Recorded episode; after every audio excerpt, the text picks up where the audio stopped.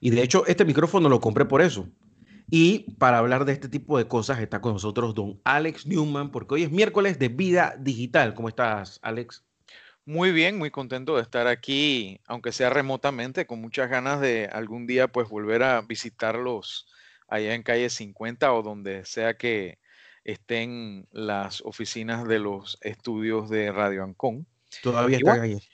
No, sí, pero digo, uno no sabe. Mañana pueden, tú sabes, ¿no? sí, sí, sí. Emporio Multimedios Internacional, pues estar en, en otro lado. Se pueden mudar para Costa del Este o se pueden mudar para.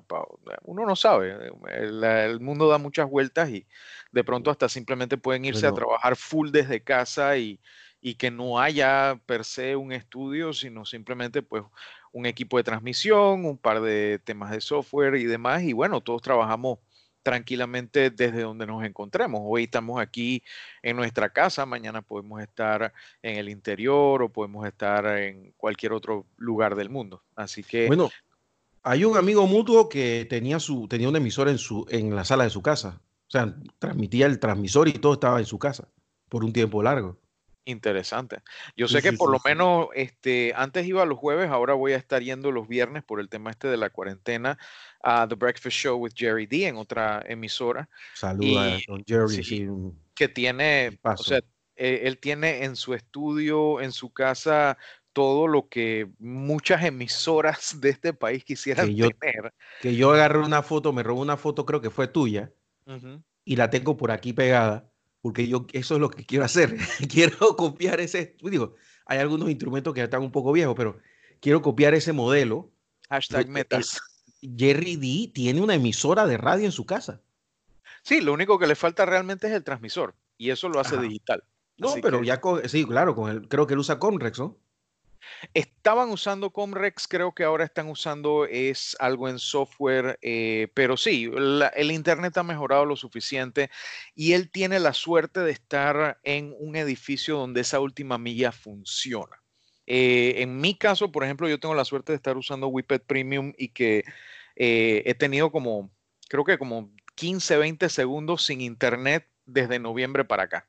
Así que no, no tengo queja. Eh, hoy en día pues se ha mejorado mucho y el mismo software también eh, ha mejorado mucho y la calidad y todo lo demás. O sea, lo que nosotros estamos hablando ahorita mismo por, por, por Skype, por ejemplo, es bárbaramente mejor a como era hace tan pues, tan poquito tiempo, tres, cuatro, cinco años. Yo no sé si tú recuerdas que cuando hacían estas transmisiones, por ejemplo, eh, remotas de la guerra del Golfo y de otros lugares que estaban empezando a hacer transmisiones digitales que parecía una sopa pixelada, eh, con un audio pésimo, como si estuvieras hablando dentro de una lata bajo el agua. Eh, y hoy en día, pues tienes hasta sonido estéreo. Estuve el otro día en un evento de Credicorp, Expa Panamá, donde teníamos un DJ y estábamos oyendo música de calidad de CD y disfrutando de, una fiesta virtual, cada uno en su casa, y de, verdad que ha mejorado muchísimo y todavía tiene mucho por mejorar. Eh, estaba leyendo recientemente que el, el algoritmo H266 está por salir pronto, lo cual va a permitir transmisiones en 4K y en 8K, en lo que hoy en día transmites una, una película, por ejemplo, en alta definición regular. Así que hay mucho, mucho sucediendo en ese ámbito. Tú sabes que uno en, uno en la vida tiene que aprender de los demás y yo he estado, eh, tengo años de estar dándole vueltas a un negocio que quiero hacer, eh, pero implica comunicación con muchas personas en diferentes lugares del mundo. Entonces, hace unos 3, 4 años, hablé con mi buen amigo Eric Guisado, eh, que trabaja ahí en la empresa de nuestro buen amigo Marco Gateño ya sabes cuál es. Em, ellos son distribuidores de Cisco y ellos estaban vendiendo este sistema de comunicación que ahora se, pues, Meeting se parece igualito, que mucha casualidad, ¿no? Em, pero en ese momento la, la, cosa te salía como en 5.500 dólares y eran como seis clientes nada más. Ahora, te garantizaban pues una señal broadcast, un sonido y, eh, mm, bueno y, creo que había un VPN virtual, em, pero era un billete brutal. Ahora he estado viendo que, por ejemplo, CNN cuando guardó a su gente en la casa, aunque todavía algunos así, em, ha estado usando ese mismo, ese mismo sistema, pero en software. Em, me imagino que por aquello del, VPN virtual y, buscar la, la, confiabilidad, eso funciona, pero eh, cómo uno va, a medida que uno espera a que la tecnología se asiente, uno logra conseguir mejores precios y mejores resultados. Yo recuerdo cuando estaba en presidencia, nosotros queríamos escuchar eh, la emisora esta de Chitré, Radio Reforma, en la presidencia. Queríamos monitorearla. Y Radio Chiriquí. Y yo llamé a un tipo, supuestamente el tipo que más sabía de esto, supuestamente, ¿no? Y el tipo me hizo un esquema, que me lo pudo haber hecho ahora mi sobrinito de 12 años, eh, donde al final nos gastamos como 7 mil dólares poniendo un radio en, en, una, en una dependencia del Estado en, en Los Santos o en Chitré, y de ahí entonces pasándolo por no sé dónde y llegando hasta acá. Y a los, al año y medio teníamos streaming ya en diferentes partes del mundo. Wow. Entonces te das cuenta de que a veces uno pues tiene la necesidad, pero por alguna razón la tecnología no en ese momento no avanza lo suficientemente rápido, pero si la esperas, llega. Creo que es así. Sí, definitivamente mira que es uno de los argumentos que estaba usando ayer que estuve haciendo un live en Instagram acerca del Galaxy A71, que es uno de los de gama media que ha sacado Samsung y que yo creo que son las series de gama media las que van a estar dando batalla en el mercado realmente en los próximos meses, en los próximos años, porque sí, siempre hay mercado para todos estos grandes teléfonos como el, eh, tú sabes, ¿no? los, los que cuestan mil dólares y cosas así por el estilo, pero no todo el mundo tiene mil dólares para estar gastando en un teléfono. Y aunque hay mucha gente que se los compra porque de pronto le paga una X mensualidad al proveedor de telefonía y ahí como que se bandea, hoy en día todo el mundo está bajando todas las mensualidades que puede. Así que se hace un poquito más complicado que estos eh, teléfonos de gama alta se vendan. Obviamente siempre habrá quien los compre, pero ah, la gente está mirando con mucho más seriedad los teléfonos de gama media. Así que he estado probando, eh, ahí lo puedes ver en mi Instagram, el A71, que es la continuación del A80 del año pasado, que es el que yo tenía hasta hace poco de teléfono principal, y que te da por un precio que está rondando como los 400 dólares, las prestaciones de un celular que hace tan solo dos, tres años era de gama alta o altísima. Imagínate. Eh, lo estoy usando ahorita mismo, tiene 8 GB de RAM, tiene 128 GB de espacio, tiene un procesador que te permite desde jugar juegos hasta editar video directamente en el mismo celular. La cámara mejorada, cuatro cámaras eh, con gran angular, con eh, oh. telefoto, con, y que combina las imágenes para sacarte incluso mejor eh, calidad de imagen tiene HDR o para los que no conocen el tema en fotografía, eso es cuando tú tomas múltiples tomas, algunas más brillantes, algunas más oscuras, cosa que puedas sacar el detalle de lo que está en sombra como lo que está también encandilado. Así que la foto te sale muchísimo más completa. Y así, pues buscando un pocotón de, estoy viendo que el, mismo celular en sí, eh, tiene todas las prestaciones que hubiera tenido, por ejemplo, un gama alta hace dos, tres años, pero a un precio de menos de la mitad. Y tiene todo lo que, lo que normalmente tú le sacas provecho en estos celulares. ¿Qué es lo que no tiene? Sí te puedo decir que, por ejemplo, que siento que algunas personas puede ser que lo necesiten, yo no lo necesito por ahora, que es la carga inalámbrica. Eh, tiene también el hecho de que no es a prueba de agua, así que si lo vas a desinfectar, mejor tú sabes, ¿no? Humedece el pañito con alcohol y se lo pasas encima, no es que lo puedes, como los de gama alta, que son a prueba de todo, los puedes meter en, en, el, en, un frasco con alcohol de esos como los que usaban en las barberías y no le pasa nada. Pero este no, este sí tienes que tener cuidado. Ah, y tiene algo que no tiene el del año pasado, el conector del audífono, cosa que se lo habían quitado a la 80 y medio que lo extrañaba. Porque tú sabes que tú y yo, que nos gusta andar, por ejemplo, produciendo contenido por ahí por la calle, eso es un adaptador más que hay que meterle al checherito para poder conectar un micrófono para poder hacer la grabación. Eso y la grabación de video con el fondo difuminado. Tú sabes que tú puedes tomar fotos en estos celulares eh, y difuminar el fondo para hacer un efecto de, retrato. Bueno, eso se puede hacer en el A80, pero por algún motivo en el A71 de este año, que es más moderno, no se lo han habilitado. No sé si es que están esperando para habilitarlo vía software o es que vieron que no todo el mundo usaba esa particular función. A mí sí me gusta, pero bueno, vamos a ver qué tal me va. Voy a estar tomando un par de fotos más adelante si el clima coopera para que la gente lo vea en mi Instagram, arroba vida digital. Pero sí. Dice un oyente que, que no conoce absolutamente nada del tema ¿Qué, es la última milla? La última milla es eh, un término eh, un poquito gringo, la palabra milla te lo dice, que es eh, el dolor de cabeza de la mayoría de las empresas de telecomunicaciones. ¿Por qué? Porque es ese último tramo donde, como quien dice, a la puerta del horno se daña el pan en el sentido de que se gastan mucho, mucho dinero en equipos de estos de transmisión, los que están en los postes, los cables, las fibras ópticas, pero llegan entonces a tu edificio o llegan a tu calle, llegan a tu barrio y el cable que está ahí de pronto es de la Segunda Guerra Mundial, eh, que está forrado en tela en vez de plástico porque estaba racionado el plástico en aquel entonces, el caucho y todo lo demás. Eh, el cable está amarrado, todo despelucado, que parece trenza de, de, pelada que acaba de regresar de la escuela de tercer grado con los moños todos desgreñados. Y entonces, claro, eh, las conexiones dependen de que las cosas estén bien de cabo a rabo, de punta a punta.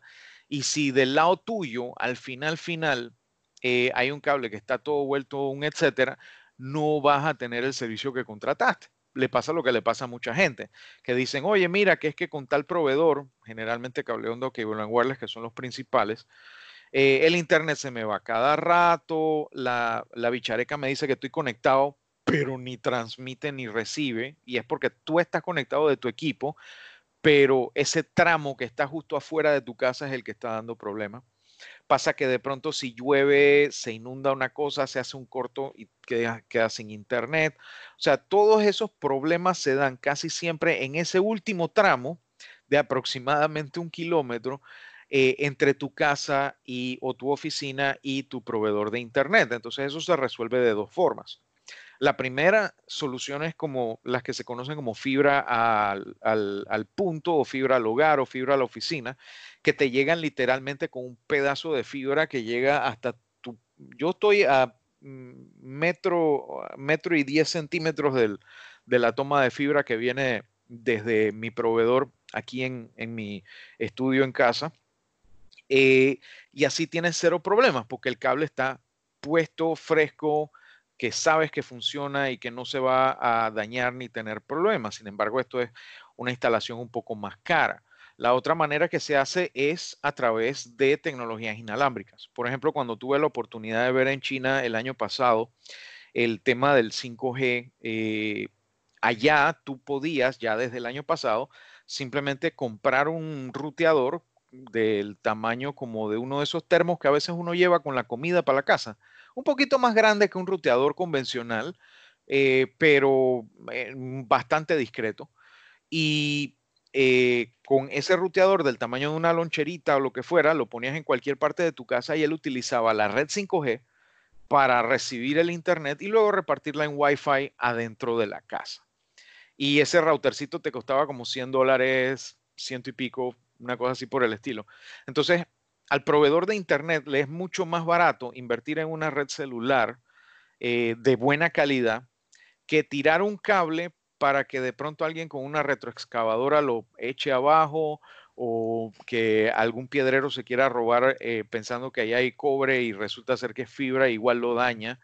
Eh, todo esto se hace muchísimo más fácil, sobre todo en áreas de difícil acceso, barriadas nuevas donde de pronto el cableado no está terminado de poner, o sea, hay tantas ventajas, pues, que, bueno, que lastimosamente, y voy a estar estudiando un poquito en estos días la situación, parece que en Reino Unido este, le han dicho a tus amigos que no, que no pueden instalar. Sí, bueno, pues a, los amigos de Huawei que no. A ti, fue el que te invitaron, tú es que estás en problema. Bueno, pues parece que no los van a invitar entonces a, la vuelta de, de, las redes de 5G, lo cual me parece lamentable, pero, eh, son decisiones que están en manos de cada, de cada país y que, bueno, ojalá estén sustentadas eh, de una manera adecuada. No, no tienen ninguna sustentación, Alex. Son decisiones políticas full. Eso es lo que me da pena, porque si me las, las decisiones políticas usualmente tienen una sustentación muy vaga. o económica. A veces, en el mejor de los casos, cuando te va bien. pero ah, casi siempre es porque dos tipos no se pusieron de acuerdo y uno dijo, sabes que lo más así. Así funciona. Qué lástima. No, y, francamente es una lástima porque eh, tú sabes, ¿no? E, excluir, excluir fabricantes así de a dedo no, no se ve bien, pues. Eh, por lo menos si tuvieran algo como en inglés le llaman el smoking gun, que dicen, mira, aquí tenemos una evidencia que efectivamente hay un problema que tenemos que resolver antes de que puedan participar, pues fantástico, pero el tema es que dicen no y punto. ¿Y por qué? Eh, mm, bueno, nosotros sabemos por qué, ya, hasta ahí. Eso fue eso, Eso, esa, es una, esa, es la, eso es una clásica definición de criterio político. Nosotros estamos claros en... Yo tengo experiencia y tú no. Yo sé lo que estoy haciendo. Tú sabes que me recuerda mucho ese chiste, yo no sé si tú lo recordarás, de que un muchacho le dice al papá, oye, yo quiero eh, salir con tal muchacha, y dice, no, no, mijito, esa, esa muchacha podría ser hermana tuya. Ah, y tal otra muchacha, tampoco. Esa yo creo que también es hermana tuya. Ah, ya la porra.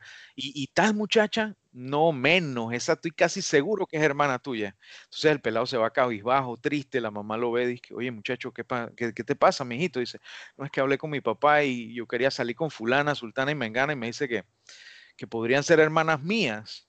Y la mamá le dice, ay muchacho, tranquilo, sal con ellas todo lo que tú quieras. Él no es tu papá. Entonces, esas razones así de que no uses eh, esa tecnología porque yo te digo, a veces me da la impresión que incluso pudiera ser que es que la razón detrás de la razón es hasta un poquito más... Sí, mejor que este, Exacto. Entonces, wow, no sé. Yo voy a estar eh, viendo muy de cerca ese tema y de pronto lo podemos tocar la próxima semana también, porque eso puede tener repercusiones más adelante, porque si allá llueve, acá no escampa. Entonces eso, eso puede afectar incluso a nivel mundial el tema de las comunicaciones y demás. Así que hay que estar pendiente. Tú sabes que se ha disparado la venta de eh, tonterías para hacer em, videos en casa. O sea, estos, estas, estas luces en círculo, los, los, los trípodes de mentira, esos bien, bien débiles, que cargan eso y supuestamente tú puedes poner un poco de celulares ahí eh, también se ha puesto de moda con, eh, los microfonitos en unos microfonitos que yo no sé si son tan, tan efectivos para, para celulares. Em, bueno, una serie de artilugios em, para, para que la gente lo haga. Y eso también ha disparado un poco esta cantidad de gente que habla entre sí en, en Internet. Mira, si a nosotros que estamos en medios masivos nos cuesta llegar a la gente, todavía, me, todavía hay gente que me dice que, ah, ah, Radio Ancon, Radio Ancon AM, todavía me pasa. Y cada vez que comienzo el programa, insisto que somos 92.1 y eso va a tomar un montón de tiempo. Bueno, yo veo que, salvo que tú seas una persona con una llegada muy importante, un trabajo realizado de manera eh, sesuda en medios masivos, el hecho de que tú digas que vas a conversar con otra persona en Instagram, yo no sé qué efecto tiene, o sea, no, sé si, va, si, si es muy agradable cuando, no sé, no sé, no sé, pero ahí a veces yo pongo, abro el teléfono y veo, cuento hasta 25 personas haciendo live. El efecto es que yo no entro a ninguno. No, de hecho se han disparado bastante, incluso hasta me han pedido prestado equipos en algunas ocasiones. Y es interesante cómo las personas pues han desarrollado esta habilidad que definitivamente es una habilidad que va a tener que ser importante para el siglo XXI. Eh, el poder presentar no solamente de manera presencial, sino también telepresencial y de tener la oportunidad de comunicar tus puntos de una manera eh, efectiva eh, incluso a través de una pantalla, lo cual tiene muchos retos también por el tema de, de eh, por darte un ejemplo, muchos de nosotros nos despedimos saludando con la mano cuando vamos a cerrar eh, la conversación. ¿Por qué? Porque necesitamos normalmente en una situación presencial de que, bueno, me voy, voy recogiendo mis cosas, me paro, me voy de, de donde voy, pero aquí no hay un me voy. Entonces, nosotros empezamos a desarrollar gestos como el de saludar y que bueno, tatay, etcétera, cuando vamos a saludar, porque somos animales sociales y lo necesitamos. Entonces, eh, ¿qué te puedo decir? Eh, yo creo que yo creo que vamos a estar creando nuevas maneras de implementar los mismos conceptos y valores, solo que aplicados pues a estas nuevas tecnologías. Así mismo es. Entonces, eh, mucha gente pues quiere estar en muchas cosas, pero yo no sé si vale la pena, porque, a ver, y e, e, esta discusión la quiero tener más que de tecnología, de concepto. Em, a veces nos desbocamos un poco y, bueno, ahora voy a estar en la casa y, ojo, que si tú pones en YouTube estas cámaras que hay eh, apuntando a algún sitio de alguna ciudad, eh, si tú las apuntas, te vas a dar cuenta de que muchas ciudades del mundo la gente no está, eh, ya, ya ha ido como volviendo a su rutina con ciertas restricciones, pero ha regresado a su rutina. El otro día estaba viendo unas cámaras en Ámsterdam y la gente estaba en el parque frente al Museo de Rembrandt, tomaban café y seguía su vida. Eh, yo creo que de repente los, los procesos se van a acelerar pero no, no, no, vamos, no, es que, no es que estamos en medio de una guerra termonuclear. Eh, ¿Eso qué quiero decir? Que a veces, por eh, estar dándole, siguiendo el mercado o, las ofertas de mercadeo, a veces hacemos compras inútiles, como por ejemplo la gente que estuvo estos dos últimos días abarrotando los supermercados pensando que iba a pasar algo que no pasó. Y lo mismo está pasando con el tema tecnológico. Muchas veces, sobre todo en este tema de comunicación, me da la impresión de que hay gente que está comprando cosas que no necesita y que quizás nunca utilices adecuadamente. Eso me llama mucho la atención. Bueno, yo creo que realmente, pues, eh, como, como empresarios, como emprendedores, como incluso trabajadores en empresas, vamos a tener que ir adquiriendo una serie de habilidades poco a poco eh, que tienen que ver con esas habilidades blandas que tanto se cacarean y la gente de recursos humanos, los, eh, los que gestionan, los gerentes, los, mismos dueños, etcétera, tienen que ajustarse. Ayer, por ejemplo, estaba hablando con un eh, proveedor de temas de publicidad, mercadeo y demás, y así como cuando uno a veces pues intercambia historias de guerras, me hablaba de un, eh, de un negocio de la localidad con mucho tiempo de existir, que bueno, pues como los gerentes, los dueños tenían eh, en sus manos todos la cuenta del Instagram en sus celulares, pues no le tenían las protecciones normales que se le debe tener a una, algo tan importante como la presencia online de la empresa. Y entonces, claro, de una vez salió y que, ay, me hackearon. No, no te hackearon. Lo que pasa es que tú caíste en algún engaño, le diste eh, el control de la cuenta a un tercero pensando que estabas haciendo algo eh, bien y perdiste el control de la cuenta por no asegurarla correctamente. Una de las cosas que hemos, yo creo que incluso conversado aquí, Sí, es, es así. Hemos conversado aquí incluso en Radio Ancon, es que existe lo que se conoce como doble autenticación. Y esto lo han hecho los bancos toda la vida. Vas a mandarle plata a Guillermo, a por favor busca el número que te va a salir en tu teléfono en este momento. Asimismo, a la hora de entrar a tus redes sociales o a tu correo, ah, tú, mira, este, este dispositivo no lo conozco, por favor, ve a tu teléfono y mira el, el código. Entonces ellos decían, no, pero es que eso es un inconveniente porque yo no quiero, yo tengo que estarlo instalando, poniendo, quitando. Bueno, entonces, ¿sabes qué? Agarra el negocio y deja la puerta abierta, porque eso de estarlo trancando en la noche para volverlo a abrir en la mañana y, y todo eso es como que mucho engorro. Simplemente deja la puerta abierta, que, ¿qué va a pasar? Bueno, pasó. Entonces, yo creo que vamos a tener que aplicar muchísimas cosas muchísimas cosas eh, que no son nuevas, pero que mucha gente había aplazado para poder salir adelante en estas nuevas formas de hacer las cosas que vamos a estar haciendo no solamente mientras dure la pandemia, sino también muy, muy posiblemente va a ser parte de nuestra forma de, de trabajar, de divertirnos, de entretenernos, de intercambiar información en lo sucesivo. Tú sabes que hay alguien que está haciendo radio más o menos a esta hora y que yo me la pasé diciéndole, mira, yo quiero hacer un programa así, así, así, así. Pues lo está haciendo tal cual en otro lado. Entonces me, gusta porque eh, eso prueba, bueno, nosotros tenemos algunas limitaciones acá todavía que vamos a superar, pero esta otra persona pues tiene los recursos y lo está haciendo y eso significa de que la tecnología da para llegar hasta allá. Cuando yo veo, por ejemplo, estaciones de radio en otros países, lo que están haciendo y me pongo a averiguar más o menos con qué lo hacen, me doy cuenta de que pues las distancias tecnológicas entre los países ya no son tan grandes. En los 70 y los 80 lo que se hacía en Estados Unidos para nosotros en los medios de comunicación era inalcanzable. Y ni hablar de las personas en su casa. Ahora hay muchas personas en su casa eh, como Windiger, como, como esta Diana Monster, que son eh, creadoras de contenido y que tienen una una cantidad de gente que se engancha con ellas, que les permite vivir de eso y tener sus propias empresas. Ahora, no es, ah, no es abundante el negocio, ¿me entiendes? Yo creo que ese negocio no es tan, me parece a mí. O sea, no es algo lo que, pasa, lo que pasa es lo siguiente, lo que pasa es lo siguiente, la gente pone la carreta delante de los bueyes y te explico por qué. Tú vas donde casi cualquier pelado de la escuela y le preguntas que, oye, ¿tú qué quieres ser cuando sea grande? Te dice que youtuber. No, señor. Youtuber no es algo que se es, youtuber es algo que sucede. ¿En qué sentido?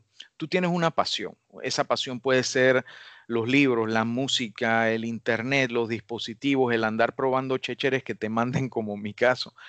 Eh, cuando tú, tú eres apasionado en eso y tú lo publicas y la gente le gusta cómo tú lo publicas, entonces tú te puedes convertir como consecuencia en youtuber, no como causa. La causa es tu pasión. Entonces, ¿youtuber de qué?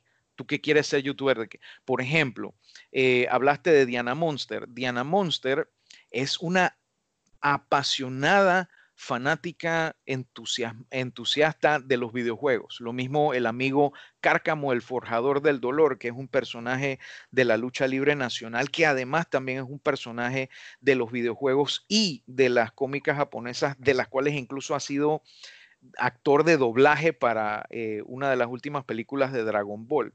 Y así te puedo mencionar muchísimos otros casos como Chrissy Rivera, como eh, tantos otros eh, del patio que son apasionados de la cultura de los videojuegos, las cómicas, las películas. Está la amiga Steffi Varela, por ejemplo. Está.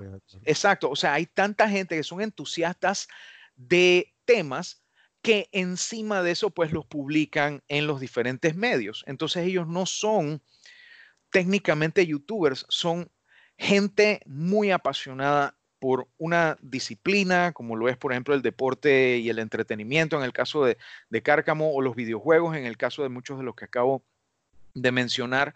Entonces, que además son youtubers y que bueno, lamentablemente nuestro mercado panameño quizás es un poco pequeño y no es fácil vivir de, esa consecuencia de tener un medio como YouTube. Eh, sino que tienes que complementar con otras cosas. Por, por ejemplo, Cárcamo es un editor y productor y director de contenido eh, de, clase mundial y vive de eso, además del el tema de la lucha libre y todos los demás eventos que organiza. Eh, pero no es que se vive de YouTube. Yo te puedo decir que yo tengo como 10 años, un poquito más, de tener mi canal de YouTube y tengo cientos de miles de, visitas y todo lo demás.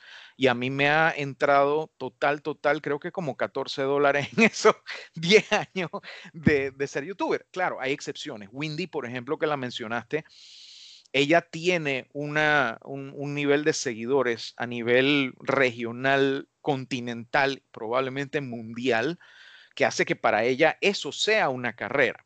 Sin embargo, eso es más la excepción ahorita mismo que la, que la regla. Y la regla es, es, tú vives de lo que haces y además publicas en YouTube y en otros medios y eso te complementa tus entradas. Dice la churrería Manolo, que le hackearon sus cuentas de redes sociales. Yo quiero aclararle a la audiencia, no existe hackearon las cuentas, eso no existe. La gente lo, dice leyendo tal. Yo sé, lo que pasa es que la, gente, la gente lo dice porque hay un desconocimiento. hemos sido objetos del robo y hackeo de nuestras cuentas en redes sociales. Por lo que hacemos con bla, bla, bla. Bueno, robo, lo hicieron así. Cuando leí hackeo de nuestras cuentas, yo tengo que decírselo a Alex de inmediato. Bueno, es robo, no es hackeo. Hackeo es aprovecharse de una vulnerabilidad de seguridad en un sistema para entonces tomar control de él. Entre otras cosas, también digo, la, definición original era hacer que un sistema diseñado para una cosa hiciera otra. O sea, lo que hacía MacGyver, básicamente. Eh, la idea es que aquí lo que tiene que haber habido, no conozco la situación de primera mano, eh, pero lo que tiene que haber habido es algún engaño en algún punto donde alguna de las personas que tenían acceso a la cuenta entregó ese acceso a esa cuenta o esa cuenta tenía una contraseña que fue objeto de alguna forma de una fuga de información en algún momento. Por ejemplo, eh, en 2012, Yahoo tuvo una fuga de información donde se fueron un pocotón de usuarios y contraseñas. Si de casualidad tu cuenta de redes sociales tiene la misma contraseña que tu cuenta de Yahoo, ya eres población de riesgo en ese sentido. ¿Por qué? Porque hay alguien ahorita mismo probando todas esas contraseñas en Instagram, en Netflix, en Facebook, en, en Google, en todo. Y donde pega una, por ahí entra y entonces ahí te hacen el daño. Por eso es que es sumamente importante, además de implementar doble factor de autenticación, no reutilizar contraseñas. Que tu cuenta de Netflix no sea la misma contraseña que tu cuenta de Google, que no sea tu misma contraseña que tu cuenta de la banca en línea, mucho menos, etcétera. Y eso es una cosa que lo hemos reiterado aquí muchísimas veces. Esperemos que ellos logren recuperar el control de su cuenta. Eh, lo antes posible y de no ser así, por el motivo que sea, pues espero que puedan levantar su audiencia de vuelta porque hoy en día eh, las redes sociales ya no es eh, una, un tema opcional, ya es una cosa mucho más, mucho más crítica, más crucial a la hora de hacer negocio. Porque alguien quisiera hacer eso. Me llama siempre mucho la atención eso, porque, porque, porque eh, robarse cuentas de empresas que no, en realidad no. Para venderlas. Mm. ¿Por qué? Porque claro. tú, ves por ahí que a veces la gente dice. Como Radio Ancon, por ejemplo. Nosotros no podemos usar en nuestras redes sociales, sobre todo en Instagram, Radio Ancon. Porque alguien la tomó y la tiene secuestrada.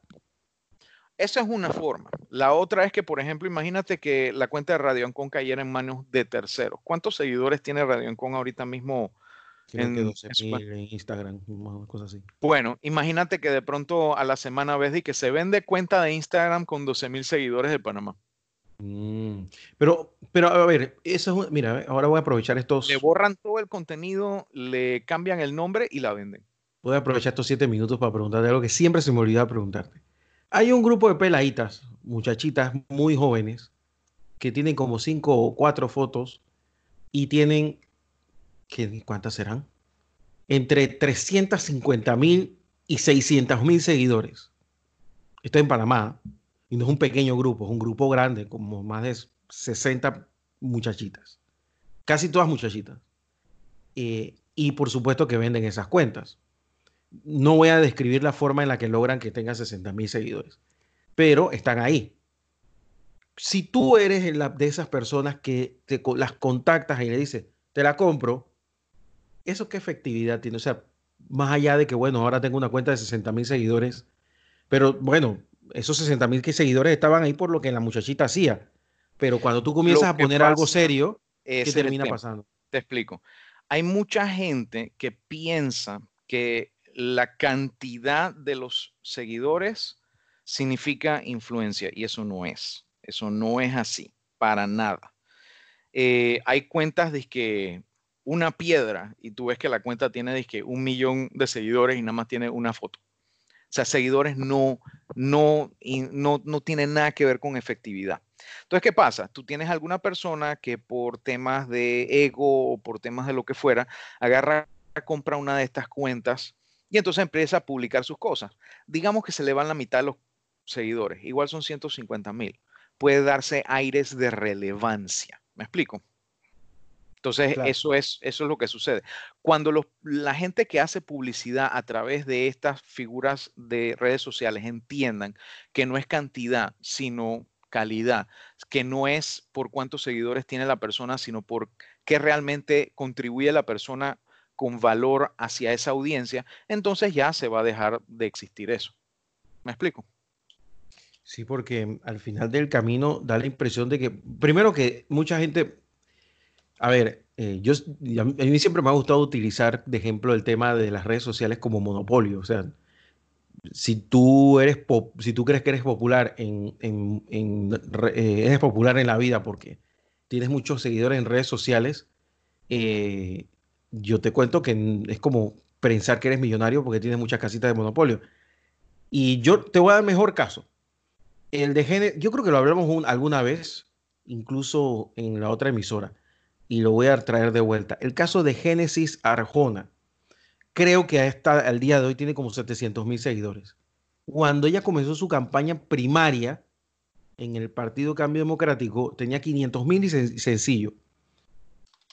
Y, y Génesis Arjona no hizo campaña, casi, o me imagino que hizo una campaña muy, muy austera o basada en que salía en televisión y que tenía 500 mil seguidores en, Instagram. En la primaria de cambio democrático se la ganó un ilustre desconocido, saludos a la persona, pero yo no lo conozco y casi nadie sabía quién era, y se la ganó. O sea, entró en la boleta de, votación, pero no quedó de primera. 500 mil seguidores debe haber pasado por encima de todo el mundo. No pasó así. Y lo que sucedió fue que alguien la agarró en serio y le dijo, no, no, no, esto no funciona así. Hay que ir a pedir el voto. Y entonces hizo una campaña como Dios manda, se fue casa por casa, pidió votos, eh, fue a meeting, estuvo, bajó, subió y salió de primera. Y ahí está en la Asamblea Nacional. O sea, hay una realidad que es la famosa realidad virtual en la que tú piensas que es así y aunque tengan los números, esos números no necesariamente te llevan al resultado si no los tienes orientados hacia allá. O sea, a menos que tengas un control de quién te sigue, eh, no hay forma de que puedas tener un resultado tan deseable como el que quieres. O sea, es, una cosa de, de, objetividad en cuanto a cómo lo manejas, pero se vende como que si tienes mucha gente que te sigue, eres más importante. Y yo sí he visto incluso medios de comunicación comprando seguidores para hacer ver como que, mira, aquí nos ven más, aquí nos leen más, aquí nos escuchan más. ¿Por qué? Porque tengo 170 mil seguidores en Instagram y 300 mil en Twitter. Y cuando tú vas a ver y le haces, por ejemplo, en Twitter una auditoría, no te sale ni el 15% reales. No, y no solamente eso, cuando empiezas a medir, por ejemplo, eh, efectividad diciendo, es que, oye, eh, e, usemos a mí mismo como ejemplo. Si tú me dices, este, mira, eh, di que el, el el detergente Ajax es el mejor y que vayan y que compren Ajax y que digan que van de parte tuya. Y tú ves que la venta no sube, pero ni por uno.